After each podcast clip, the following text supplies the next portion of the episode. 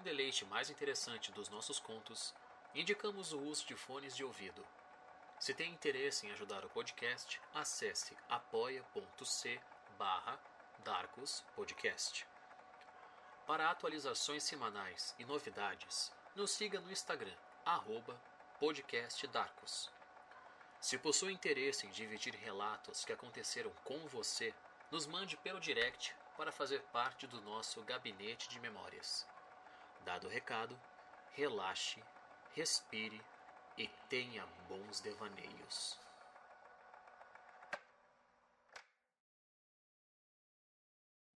Relatos assombrosos. O auxiliar de escritório, o Argélido da Morte, por Leonardo Fernandes. Já passei por várias coisas assustadoras, mas nunca havia imaginado que viria uma assombração, e muito menos que eu possa vir a ser sua vítima. Foi durante um dia de verão e sol escaldante. Eu já estava suado logo quando cheguei ao trabalho pela manhã mas foi só entrar no escritório que eu espirrei, sentindo o ar muito frio. Me arrepiou por inteiro, uma sensação estranha, mas o ar-condicionado estava desligado, tanto da entrada quanto todos os demais pela área de trabalho. Por sorte, aquele frio passou e todos os colegas e chefes chegaram. Menos Júlia, uma de nossas chefes que havia ficado trabalhando até depois que todos na noite anterior, e por isso não estranhamos a ausência da mesma.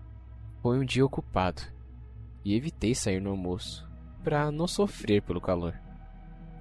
Pedi um lanche e comi por lá mesmo, mas tudo ficou estranho ao entardecer e o clima começou a esfriar lá dentro, tanto ao ponto da secretária abrir um chamado para a manutenção do ar-condicionado no dia seguinte, pois parecia estar na potência máxima e, mesmo desligando, não resolvia o problema. Foi um show de espirros enquanto todos arrumamos as nossas coisas para ir embora. E eu também parti. Mas ao chegar ao ponto de ônibus, me dei conta que deixei meu celular sobre a mesa. Claro que voltei depressa para pegar. Mas se eu soubesse o que eu veria, eu não iria me importar nem um pouco em ficar afastado das redes sociais e dos livros digitais por uma noite. Eu finalmente entrei no escritório. Me encolhi de frio esfregando meus braços, sentindo novamente um espirro, mas a sensação foi mórbida como se eu tivesse acabado de entrar no cemitério. O silêncio e a escuridão foram tão perturbadores quanto o frio. E quando liguei o interruptor, fiquei alarmado. As luzes estavam fracas, como se tivessem ao ponto de queimarem. E seguiram piscando. Meu medo se elevou ao ponto de correr até a minha mesa e pegar depressa meu celular.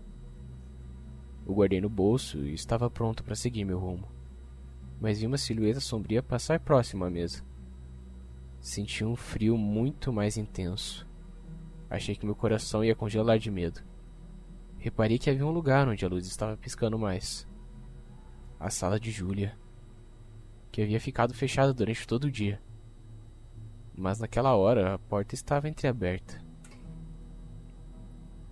Engoli a seco, mas pensei que poderia ser ela, que voltou para trabalhar à noite com tranquilidade então não custaria espiar.